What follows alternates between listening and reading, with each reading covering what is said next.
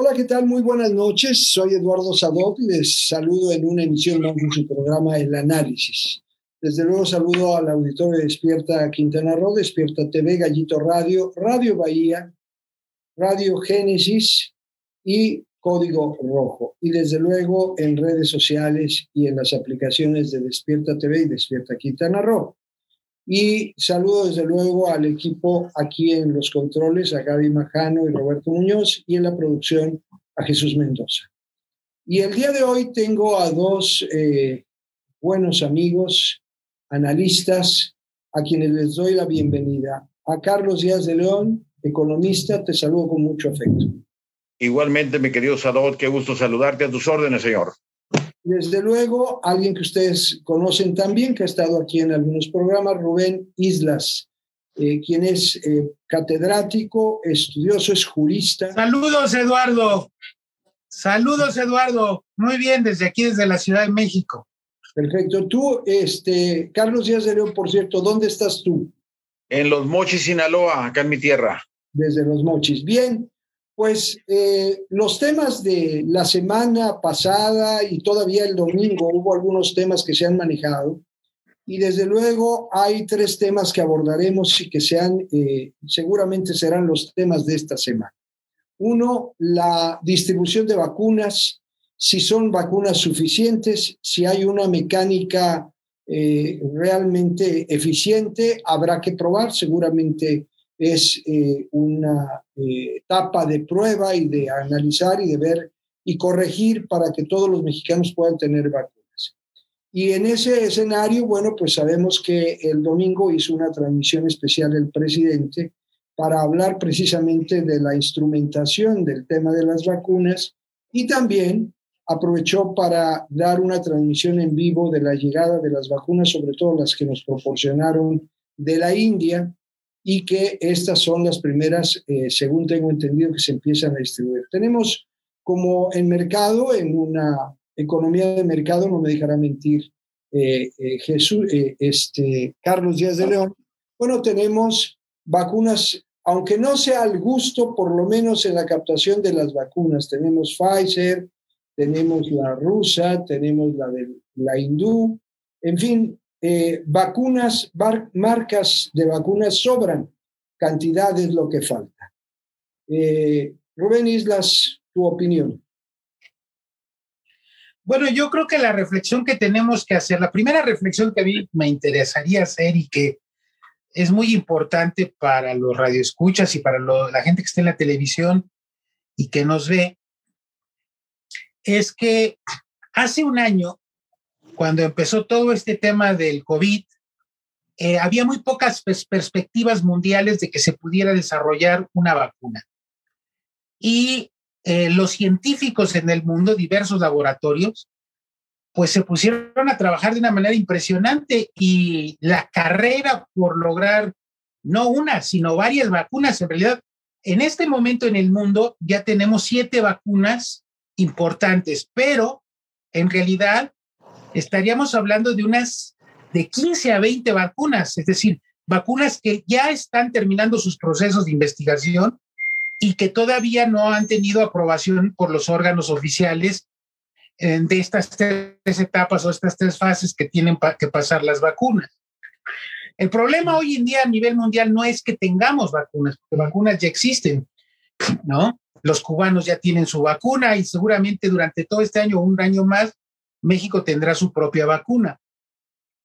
El problema que el gran reto que tiene el mundo hoy en día y particularmente el sistema capitalista y el sistema industrial es cómo producir en términos mundiales el número suficiente de vacunas que requiere la población mundial. Y en ese contexto está México. México está en un contexto en el que se tiene que adecuar a la distribución de vacunas en el mundo. Y en este contexto, quienes siempre son los ganones, pues son los, las grandes potencias, que son las que están acaparando en este momento las vacunas, en el caso de Estados Unidos y en el caso de la Unión Europea, en el caso de China, en el caso de Japón, en el caso de, Rusia misma. Es decir, las grandes potencias están eh, acaparando el mayor número de vacunas, después vienen los países intermedios donde estamos México, Brasil, Argentina, ¿no? Y después vienen los países pobres que eh, por el mecanismo COVAX eh, recibirán vacunas, pero no en la cantidad que se requieren para países de, del sudeste asiático o de África, por ejemplo.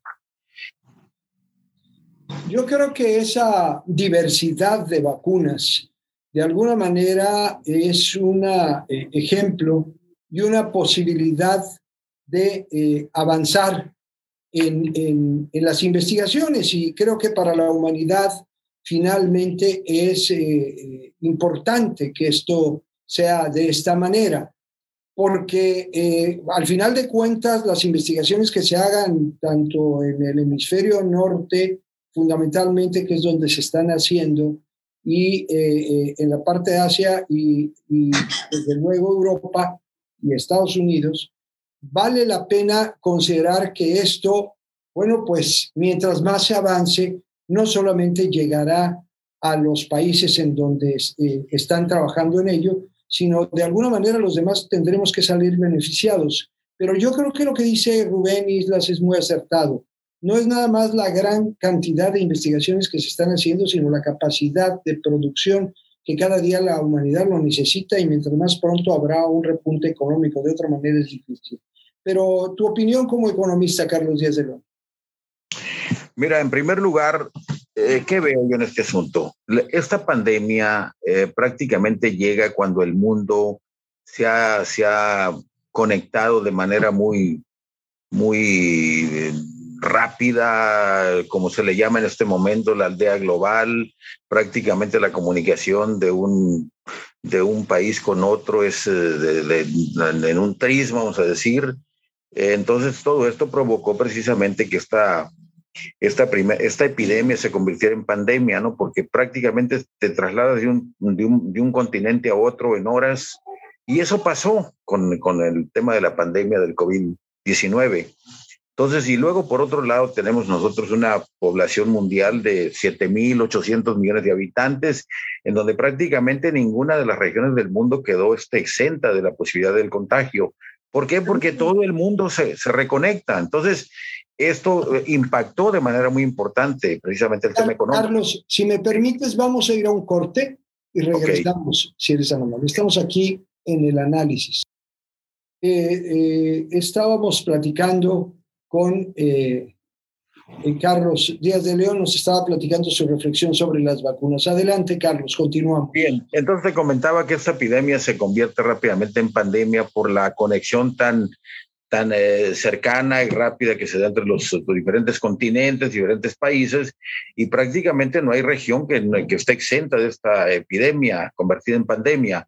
Entonces, todo esto eh, impactó de manera fundamental el tema económico, ¿no? Entonces, si no hay movilidad de, de personas, si no hay movilidad de bienes y servicios, pues obviamente que esta movilidad también impacta la parte productiva y por eso precisamente la economía se desplomó.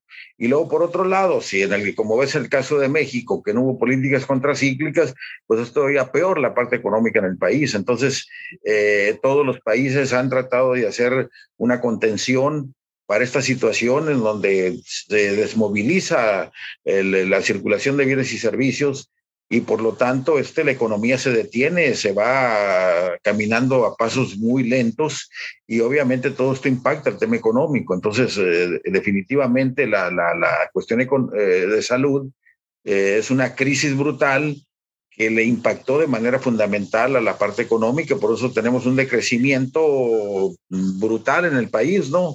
Teníamos decrecimiento en el, en el año 19, y luego en el primer trimestre del 20 también tenemos el crecimiento y luego viene la pandemia y nos agarra prácticamente debilitados. Entonces, la situación es, es difícil y por lo tanto hay que trascender al tema de la, de la salud, que las vacunas lleguen.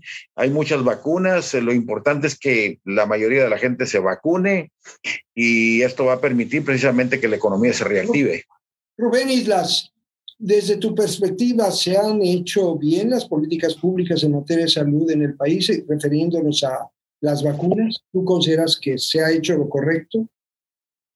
Bueno, yo creo que en el tema de las vacunas, me parece que es lo mejor que ha podido hacer el gobierno federal.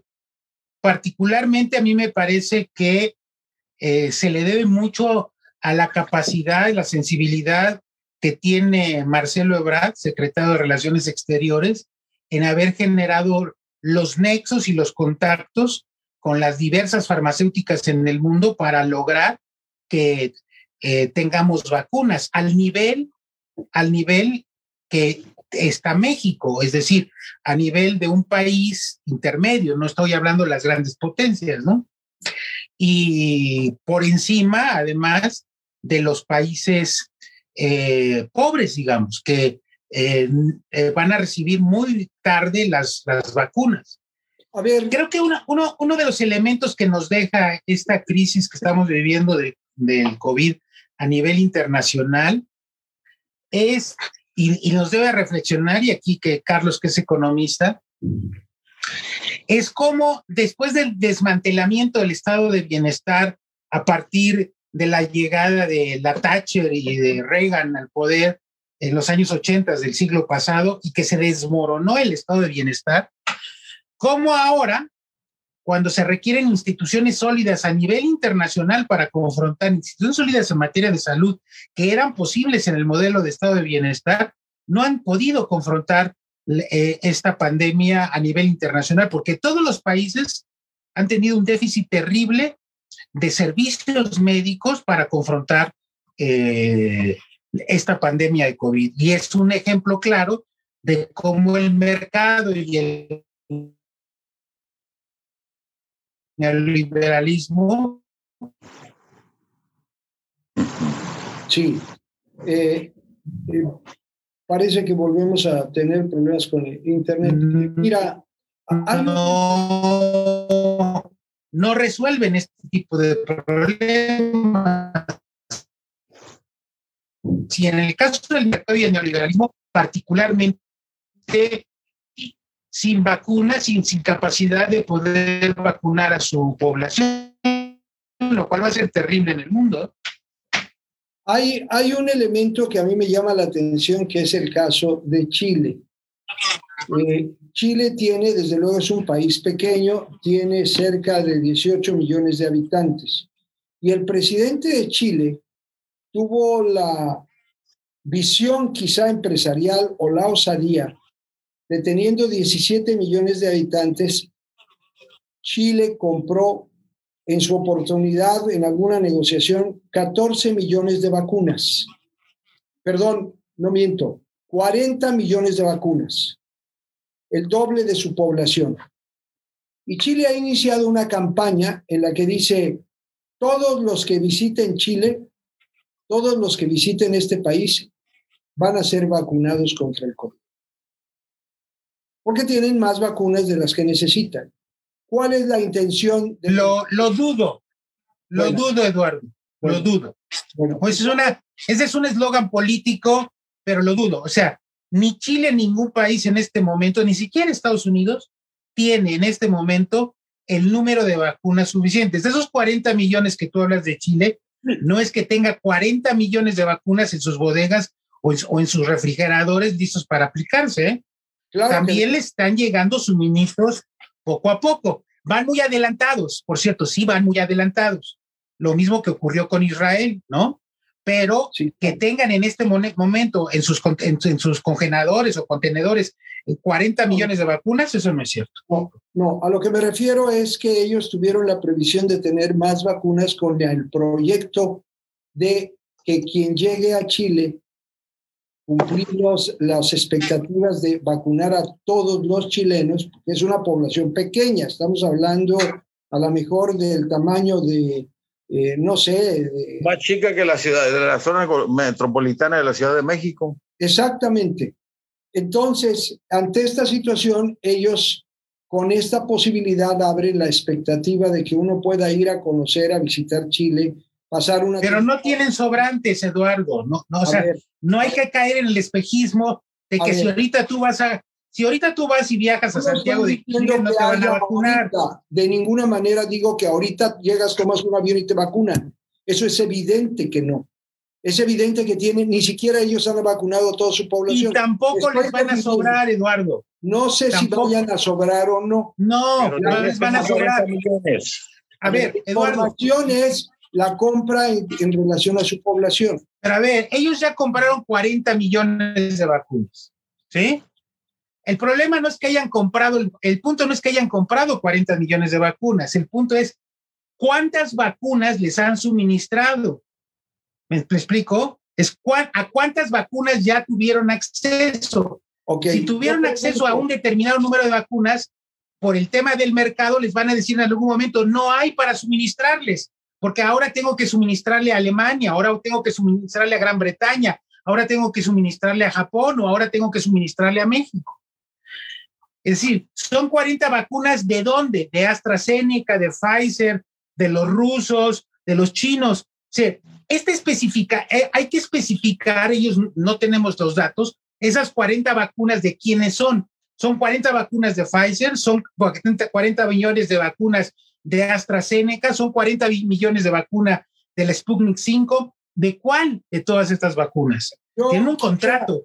Yo quisiera. Lo importante de saber de los chilenos es cuántas vacunas tienen en este momento. Sí van muy avanzados, lo cual es muy, muy bueno, pero que les vayan a sobrar vacunas, Eduardo, a nadie le van a sobrar vacunas por una razón, porque no hay producción de vacunas suficientes en el mundo para que a alguien le puedan sobrar vacunas. no hay posibilidad de eso, Eduardo. Eso fue con lo que comenzamos precisamente la Pero podría haber, Rubén. No hay, bueno, habrá, habrá, habrá, Carlos, cuando la industria farmacéutica. Haber.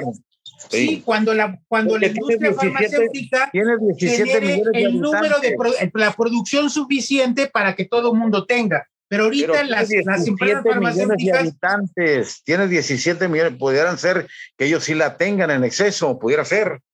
17 millones no, ellos no tienen, perdón, Carlos, en este momento ellos no tienen 17 millones de vacunas, imposible. Nadie tiene del mundo, nadie, o sea, solamente Estados Unidos que, que ahí las fabrican, tiene ni siquiera tiene excedente, pues tiene un montón de vacunas, pero excedente, nadie tiene excedente de vacunas. ¿Por qué, no, ¿Por qué no ponemos atención en lo que estamos diciendo? Yo no digo que las tengan ahorita almacenadas, nadie ha dicho eso. A lo que yo me refiero es a la negociación de compra de vacunas. Tú me puedes, Ellos, o alguien de ustedes me puede decir, si México tiene compradas 5, 10, 15 o 20 millones, tenemos la transparencia para saber cuántas vacunas están compradas, a eso es a lo que voy. Que se pueda decir, no que las tengas, pero que ya las hayas negociado. Y cuando yo veo que de pronto dicen, ay, ya llegan de, la India, no, ya vienen ahora de, de, China. Ahora, entonces parece que vamos a la pizca y no hay una negociación firme previsora desde antes. Porque a nosotros nos vendieron que la había y nos vendieron que también Slim había participado en ella y había metido dinero para comprar las vacunas y que estábamos en primer lugar. ¿Lo anunciaron o no con bombo y platillo? Se dijo, malas tenemos. Yo me acuerdo de eso. No sé si ustedes... Pero, a ver, Eduardo, estás confundiendo. A ver, pongamos, pongamos la información objetiva. Estás hablando de Slim. En el caso del, tema de Slim, que es AstraZeneca, lo que se negoció ahí no fue un número determinado de vacunas. Lo que se negoció fue un pacto entre México y Argentina, en donde Argentina está produciendo los insumos, o sea, la propia vacuna, y México la está la, que está envasando las, las, vacunas y ya el producto está en México, está aquí en el municipio de Coyoacac, en, en, el Estado de México. Una parte de esas vacunas regresará a Argentina, porque es, le toca a Argentina también, otra se quedará en México y otra, porque AstraZeneca es una empresa internacional, pues las venderá a otras naciones que también pactaron con AstraZeneca. Ese es el tema de Slim y de AstraZeneca. ¿no? Hay un número determinado de vacunas y esas vacunas están determinadas conforme al suministro que cada país haya hecho. Otro caso distinto es Pfizer, donde la negociación es bilateral. Pfizer te ofrece tal cantidad de vacunas y tú vas y las compras. Otra negociación distinta es con Sputnik 5. Otra distinta es con los chinos. Es decir, tú tienes varios proveedores y varios productores de vacunas en el mundo y cada quien va a negociar con eso. Igual lo hicieron los chilenos.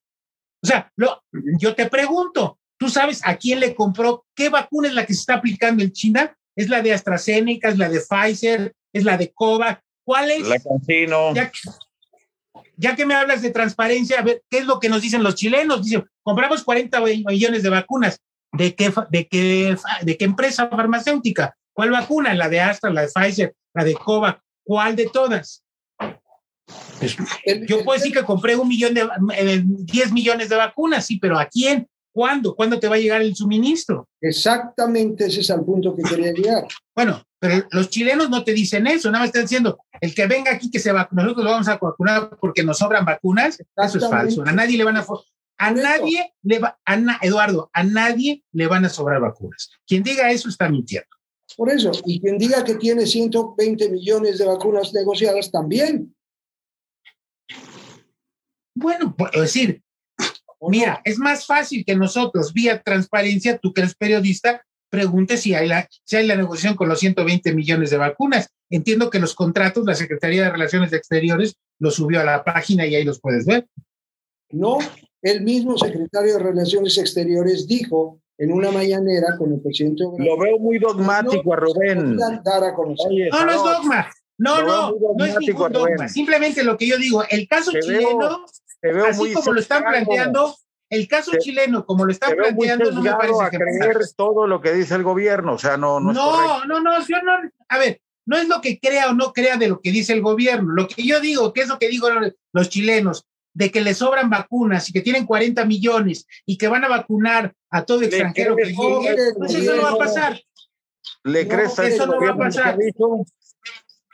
No que tienen, nunca dije, dije que negociaron para tenerlas en un proyecto para atraer turistas, en la medida que se... Pues eso no va a pasar, Eduardo, eso, eso, eso no es verdad. En el futuro lo dirás. Y menos, a ver, Piñe, a ver, Eduardo, Piñera Vamos al otro tema tiene un problema político de fondo en Chile. Hay una oposición terrible en Chile contra Piñera, está en un proceso de una nueva constitución, la gente sale a la calle en contra de este, este presidente de Chile. Está muy bien que diga que le van a sobrar vacunas y que se las va a dar al turista. Y reto a ti que te vayas a Chile a ver si te vacunan.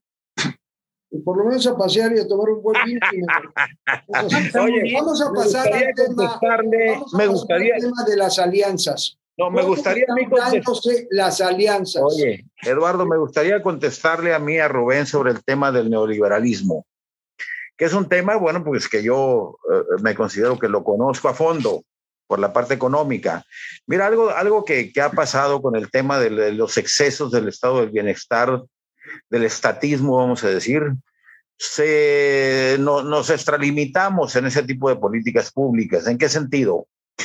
Los estados se sobrecargaron de manera muy importante. Por ejemplo, la, la, parte demográfica, que es brutal en el mundo, cargó mucho en la parte de los, de los, eh, de los derechos sociales de, los, de los pueblos. Entonces, las instituciones no tuvieron ni la capacidad económica, ni administrativa, ni, ni en la parte profesional de los que estaban al frente de estas instituciones para tratar de atender a una sobrepoblación muy importante que se ha dado en el mundo. Entonces, México ha tenido crecimientos eh, eh, brutales en términos demográficos. Hemos tenido un crecimiento poblacional eh, muy tremendo desde los años 50 hasta el año 2000 más o menos. Comenzamos a parar un poco en este sentido y no hay sociedad y no hay país en el mundo que pueda aguantar una sobrepoblación como la que tiene el planeta y la que tenemos en México. Tenemos una sobrepoblación muy importante. Y por otro lado, cuando se habla del tema del bono demográfico, el bono demográfico no significa porque naciste. El bono demográfico significa porque eres un, un, recurso humano desarrollado, un recurso humano que nació porque nació, no le agrega valor ni riqueza a la sociedad, ni a él mismo, ni a su familia. Por lo tanto, también esta sobrepoblación, esta sobrecarga en términos demográficos, en términos de derechos sociales, no pudo con esta sobrecarga los estados bienestaristas en el mundo. Por eso hay un cambio importante en donde te vas de un extremo muy estatizador a un extremo de una economía de mercado. Tú tienes que buscar un equilibrio entre las dos partes y buscar un término medio en donde el Estado participe en ciertas áreas fundamentales que para mí son educación, salud, seguridad, infraestructura urbana son tareas fundamentales de un Estado. Y por otro lado, que, la parte de la economía la economía privada o la iniciativa privada participe en otro tipo de tareas de carácter económico. Entonces, por eso se ha dado mucho. En el caso, por ejemplo, que íbamos a hablar del tema de la CFE, es el momento en que tiene que haber las famosas APP, las asociaciones público-privadas, porque el Estado está sobrecargado y los recursos financieros no le alcanzan, por lo tanto, tiene que haber una asociación una, una sociedad entre, entre inversión pública y privada para echar a caminar proyectos que permitan ser productivos en este sentido, darle solución a esa demanda muy importante de una sobrepoblación que tenemos en el mundo. Eh, eh, el otro punto importante, ¿qué tenemos que hacer en este momento? La economía, la, economía en el mundo, fundamentalmente tenemos que echar a caminar un capitalismo progresista con, con sentido y desarrollo humano, que es muy importante. Sabemos perfectamente que los estados de carácter eh, este, eh, socialista han tronado. ¿Por qué? Porque es, es fundamental que la iniciativa privada sea punta de lanza de un proyecto de carácter económico. Esto no significa que la economía social también tenga su participación donde le toca. Por, por ejemplo, te pongo el, el, caso ahorita.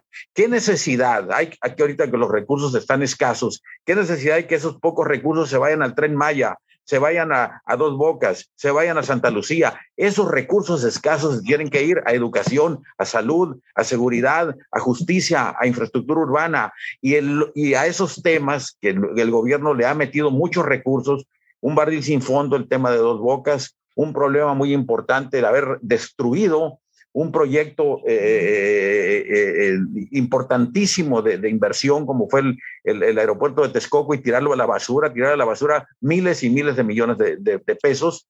Y por otro lado también lo que es el tren Maya. Entonces son, son proyectos que no le tocan al gobierno, pero aquí con un gobierno con posición muy dogmática, muy ideológica, como el caso de Andrés Manuel, quiere entrarle a temas que ya no le tocan.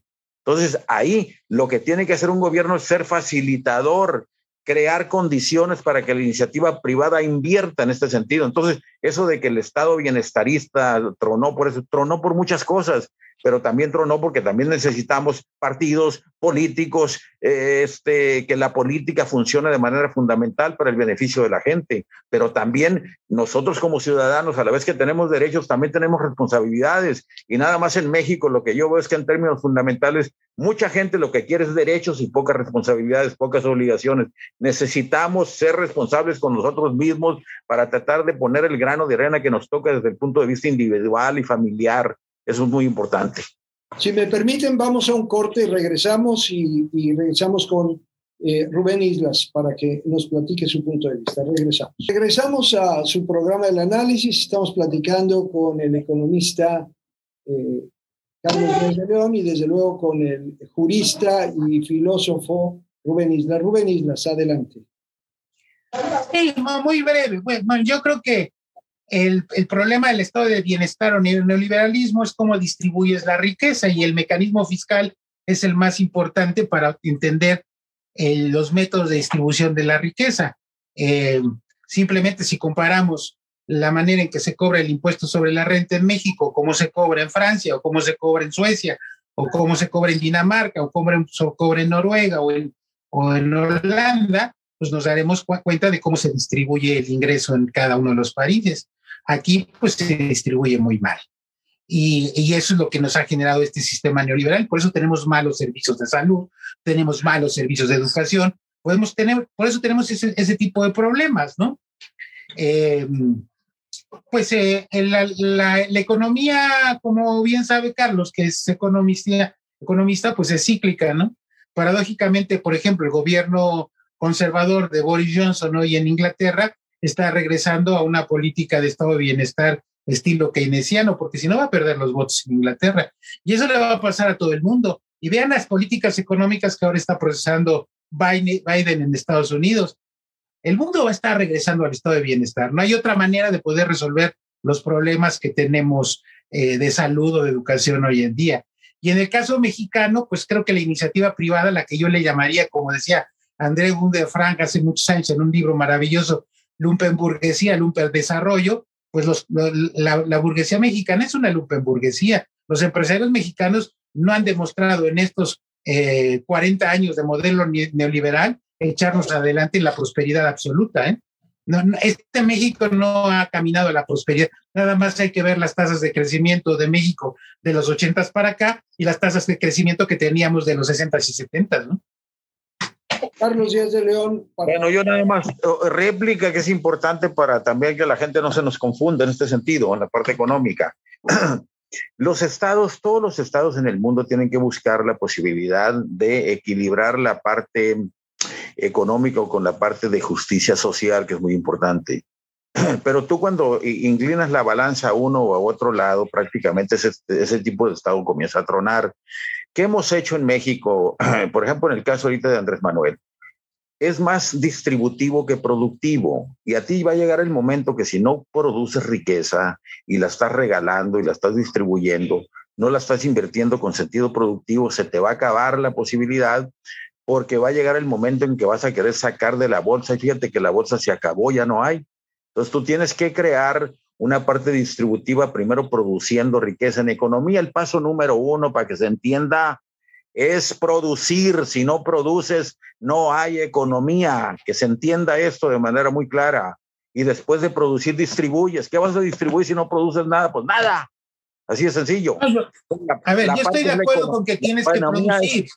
Primero produces y después distribuyes. Está bien. Primero produces. Estoy de acuerdo con tu tesis Claro. Estoy de acuerdo con tu tesis de que hay que producir, pero una vez que produces hay que distribuir. y el problema, sí, claro, pero el problema es que una vez que tienes riqueza y les dices, pues vamos a cobrar el, eh, ¿qué te parece? El 40 o el 50% no, pero aquí la otra cosa, renta el para distribuir. Entonces dicen, no, no, no, no, es el Estado, impuesto, nos vamos a los paraísos fiscales donde no pagamos ese tipo de impuestos.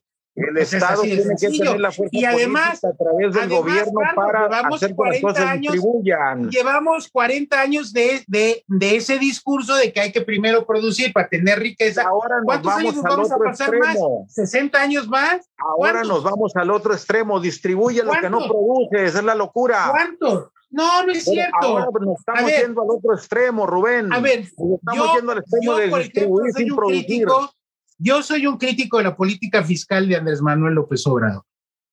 Yo creo que en este momento debía haberle metido duro al tema de los impuestos a las clases altas en el país. Y no lo ha hecho. Ha mantenido los mismos impuestos que tenía eh, Peña Nieto y eh, Calderón y Fox. Se sigue, se sigue pagando, se sigue pa pagando el, el 30% de impuestos a los deciles más altos. Además, inequitativo, inequitativo, porque no lo en, al llegar al 30% no se cumple el principio no de proporcionalidad y equidad que establece la Constitución, no porque no es lo mismo una persona que te gana Oye, 10 Rubén, millones de pesos a una persona es que, te gana 200 mil pesos, ¿verdad? Entonces, Rubén, cuando México se aplica una política fiscal dura, ¿cómo, tantito, ¿cómo recomiendan? ¿Cómo recomiendan economistas nuevos hoy como Piketty, por ejemplo? Pues en ese día, entonces sí, estaremos viendo una justa distribución de la riqueza. Pues léete el capital nuevo de Piketty, ¿no? Escúchame un Si quieres, te segundo. lo, si quieres te lo mando vía correo, conozco, vía, vía, te Lo lo mando conozco, vía estafeta, ¿no? Lo, aquí lo tengo. lo- lo conozco a Piketty. Lo conozco a Piketty. Es más, yo Mira, lo ahí vi. está. Ahí está, para lo que te po- pongas a leer lo que es la No, economía no, no, capitalista y que, es, y es que el que no aprendas qué cosa, tú. qué cosa, cómo no es que se distribuye la riqueza que se produce. Ya nos pasamos aprendas. 40 años Oye, Rubén, produciendo Rubén riqueza para que no distribuya nada. Rubén. Está bien. Adelante, Carlos Díaz de León. Estando un alumno muy respondón que no quiere entender, es mal alumno para mí. Escúchame, Rubén, para que aprendas. No, pues yo no soy tu alumno. ¿Qué voy a ser tu alumno? mal hombre? alumno, no me quieres Yo, escuchar. yo no, no tengo maestros. Yo, la etapa de, mis ma- de, de tener maestros ya pasó hace muchos años. Déjame, ¿Qué te déjame pasa? educarte, Rubén, por favor. No, que voy a ser alumno tuyo. Déjame educarte, estás muy equivocado. Adelante, estás, Carlos. No, Díaz. no, no, no. estás No, no. adoctrinado, Rubén, estás en la locura. No, que adoctrinado. Sí, hombre. No, Adelante, Carlos. Bueno, lo, lo que pasa es que Rubén hasta quiere, me, me quiere dar clases, imagínate, por favor, pues hombre. no, no, estás- no me estás diciendo nada nuevo. Ese, ese A tema ver, de que hay que Rubén, producir riqueza Rubén, para distribuir, Rubén pues simplemente no me responde. A ver, Rubén. A ver, dime, hace, hace Lo 40 importante, Lo único que le quiero preguntar a Rubén, no, a Rubén, no produzca riqueza y años que distribuye la llevamos con esa Llevamos 40 años en eso. No Llevamos 40 años en eso. 40 años de aplicación del modelo neoliberal. le dejaron la mesa servida a Andrés Manuel y tiró la toda riqueza? la basura. ¿Quién se la quedó? no, olvídate de Andrés Manuel. Olvídate de Andrés Manuel. A mí me interesa Andrés Manuel. Aquí el tema central es 40 años llevamos con el mismo modelo. ¿Dónde está la riqueza? Yo quiero, vamos, a ver, ¿me pueden permitir ¿Dónde está la riqueza después de 40 años? Rubén Islas, Islas, ¿me puedes permitir? A ver, yo quiero hacerles una pregunta a ambos específicamente. ¿40 años de producción hacen rico a un país? Pues, mi estimado, además te voy a decir, México vivió México vivió 40 años antes, después salimos de la revolución y estábamos muy bien en los años 70 y 70, por más que lo digan, ¿eh? Por más que digan lo contrario, creció la economía. Creció la economía de, de 1950, es decir, después de la guerra, 50, 60, 70 y finales de los 80, ve nada más las tasas de crecimiento que teníamos. Se aplicó el modelo a partir de los 80 y ve las tasas de crecimiento que tenemos. Y si desde, desde hace 40 años dijeron, hay que generar riqueza para distribuir, bueno, pues tus nietos, tus nietos, Eduardo, se van a quedar en la misma a ver cuándo les distribuyen la riqueza de la producción general. Ahora escuchar, si me permite, Rubén, quiero escuchar a Carlos Díaz de Adelante, Carlos. Hombre, lo que pasa es lo siguiente, le voy a decir una verdad de a peso a Rubén sigan distribuyendo lo que no producen y nos vamos a ir al abismo económico. Tú tienes que producir y después distribuyir. Perfecto. Pero si llevamos 40 años produciendo, Carlos. A ver, Rubén. Yo sé de economía, Rubén. Escúchame. Escúchame, Rubén. Tú tienes algunas eh, frases por ahí eh, apantalladoras, pero no sabes economía, por favor. Mira, ¿Ah, desde 1933 hasta 1981 el país tuvo puros crecimientos económicos positivos. En algunos años, en el año del sexenio López Mateos, de Díaz Ordaz, hubo crecimientos del 8, del 9% anual en algunos momentos. Así fue el asunto. Pero ¿qué pasa en este sentido? El modelo económico en el mundo también tronó, acuérdate. El modelo económico capitalista tronó y por eso llegó eh, eh, el, el, y el tacherismo, en el sentido de que el Estado estatista se pasó de la raya. En México, yo siempre he dicho que si nosotros hubiéramos aplicado una política menos estatizadora y más impulsora de una iniciativa privada que produjera con sentido primeramente productivo y con sentido distributivo, que ahí entrara el Estado como regulador y árbitro para que las cosas se distribuyeran de manera correcta, otra cosa hubiera sido el país, pero nos pasamos de la raya por la parte político-electoral. Ahí debería haber un quiebre, el 65, por ahí más o menos.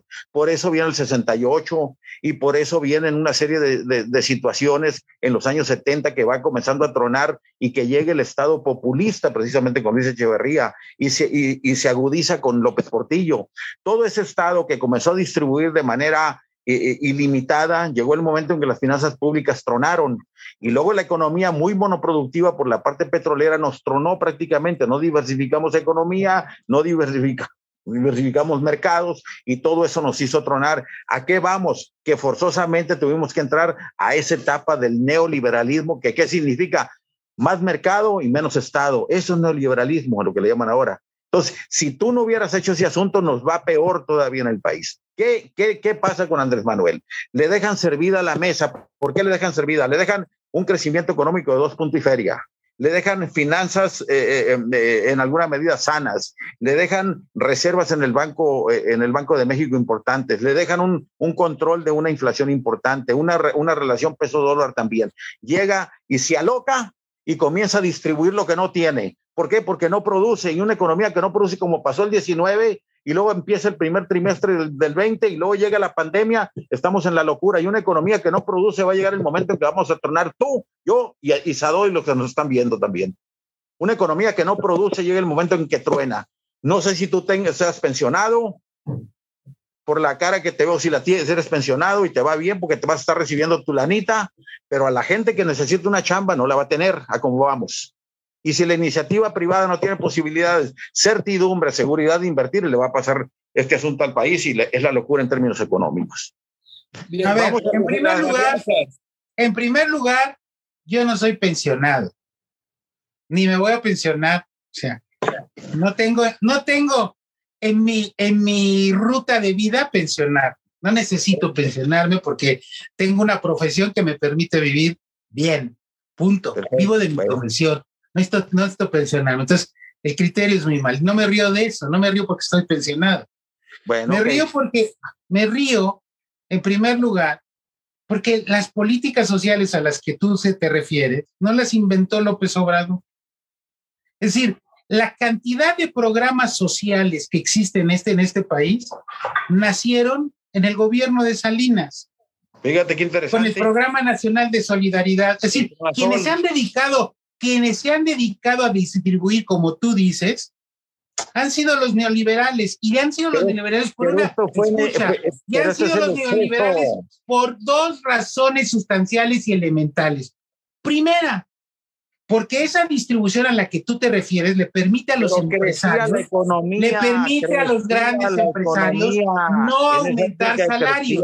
Si hay, si hay una mercancía, si hay una mercancía que estuvo sujeta a control de precios en este país desde el modelo de, se aplicó en este modelo neoliberal. Decía la economía y aquí no crece. el trabajo. Solamente, solamente ve la evolución del salario en el país. Y dos, y dos, Carlos, yo, no estoy en contra de los programas sociales es para no tener huelgas. Es yo no estoy en contra de que se distribuya dinero a la gente, pero, va a llegar el momento que si no crece la economía, no gracias va a los subsidios estatales la gente no sale a la calle a protestar por tener mejores condiciones de trabajo. Eso pues esa es una realidad clara y, concreta. crece, y los más beneficiados han sido los grandes capitales en este país. Salud, a tus órdenes. A ver, este, a mí me parece que tenemos temas. Y además, por cierto, Andrés Manuel López Obrador les hace el favor también poder a los grandes empresarios de mantener la misma política económica. Y evidentemente tendremos que dedicarle un programa. Ojalá aplicar una política económica keynesiana, otros que nos Yo voy a tratar de que quienes no tengan mucha experiencia de hablar en, en radio o en televisión y no sepan el respetar el tiempo de los demás, voy a procurar que lo hagan. Y yo creo que va a haber eh, temas interesantes porque siempre son los dos muy brillantes y muy polémicos. Pero el tiempo se nos ha agotado, se nos quedó en el tintero el tema de, las, alianzas que tenemos que hablar de ellas. Ya no nos dio tiempo porque nos comimos el tiempo con la cuestión económica pero este, brevemente yo creo que sí podemos dedicar cinco minutos al tema de las alianzas y lo dejamos para otro programa. Eh, sobre las alianzas, Carlos Díaz de León. Mira, las alianzas en primer lugar a mí eh, las considero inimaginables, increíbles, porque tú ves históricamente que el PAN y el PRI nunca habían tenido la posibilidad de aliarse. Es tan grave el problema que está causando la política eh, en todos los sentidos de Andrés Manuel que la gente dijo, de la oposición en su conjunto, nos unimos o el país se va peor al abismo. ¿En qué sentido? Si Andrés Manuel gana la mayoría absoluta en Cámara de Diputados, prácticamente este país se va a las cenizas, así lo veo yo. Y si Andrés Manuel pierde la mayoría eh, eh, absoluta en Cámara de Diputados y la gana la oposición, se acabó este gobierno. Se acabó para mí. Entonces, eso es, un, es, una, es una elección de matar o, o, o, o vivir esta, esta que se viene es una eh, eh, elección de vida o muerte para Andrés Manuel y va a hacer todo lo posible porque desafortunadamente en el país hay mucha pobreza, hay mucha ignorancia y hay mucho resentimiento social y es un caldo de cultivo maravilloso para la gente eh, que está fanatizada, idolatrada, vamos a decir, están, eh, eh, están eh, enloquecidos por Andrés Manuel. Y Andrés Manuel dice ahorita que están enloquecidos, pues les doy de una vez el, manotazo fuerte y después del, 6 de, junio que reaccionen, pues van a decir qué hicimos, si es que gana. Pero yo espero que la, que, la, que la oposición haga el trabajo que le corresponde en el sentido de que es una alianza interesante, pero le tienen que poner candidatos atractivos, que conecten con la gente, que amalgamen, que integren a las oposiciones, a sus dirigencias, militancias, simpatizantes y de ahí salgan a la calle a conectar, a seducir, a, este, a, involucrar a la ciudadanía en general y y al, voto ciudadano que se venga a una, a una posición de contención en este sentido y hagamos un contrapeso en la Cámara de Diputados. Bueno, se nos ha agotado el tiempo. Tus conclusiones, este, Rubén Isla, sobre este tema también.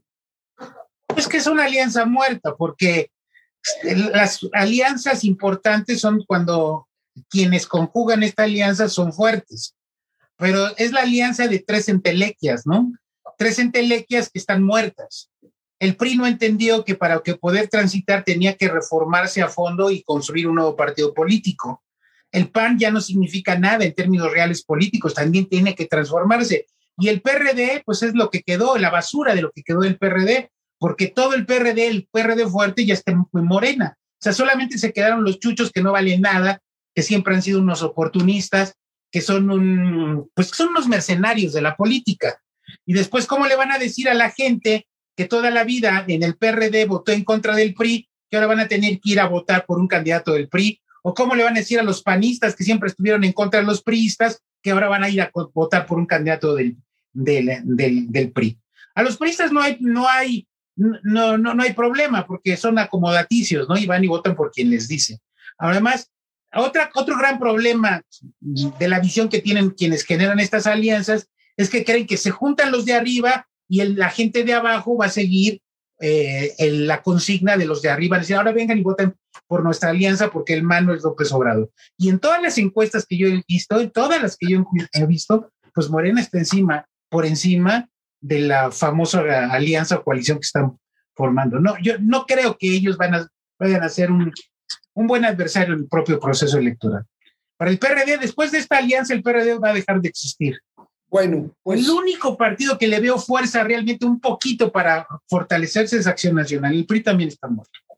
Bien, pues yo les agradezco mucho. Nada más de cierre para. Eh, acuérdate que hubo una elección eh, eh, en Hidalgo y otra en Coahuila y el PRI se llevó carro completo en Coahuila y dobló el, el, término de, de candidaturas en, en municipios en, en Hidalgo no está muerto. El PRI lo ha matado varias veces sigue vivo. Perdón, perdón, yo los eh, invito a que tengamos otro programa, eh, dedicamos otro programa a este tema, estos dos temas que, que no se pudieron agotar en esto. Son ustedes unos eh, polemistas y, y, conocedores de los temas brillantes a quienes yo admiro y, y, y, respeto mucho. Yo espero que tengamos otro programa, yo les aviso en su oportunidad, va a ser muy interesante y yo te agradezco a ti, Rubén Islas, eh, tu participación como siempre. Muchas gracias y buenas noches. Carlos Díaz de León, buenas noches también. Igual, mi querido Sadot, buenas noches. Eduardo. Y los invito a que me acompañen a despedir el programa. Desde luego son eh, temas polémicos.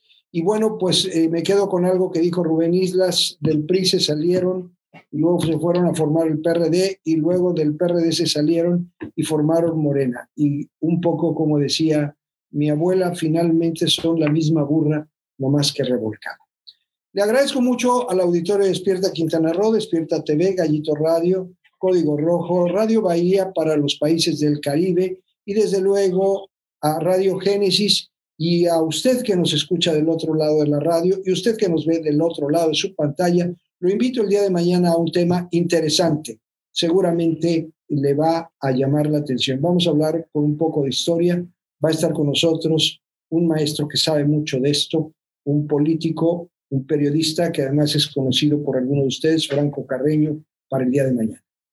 Soy Eduardo Sadot. Nos vemos hasta mañana.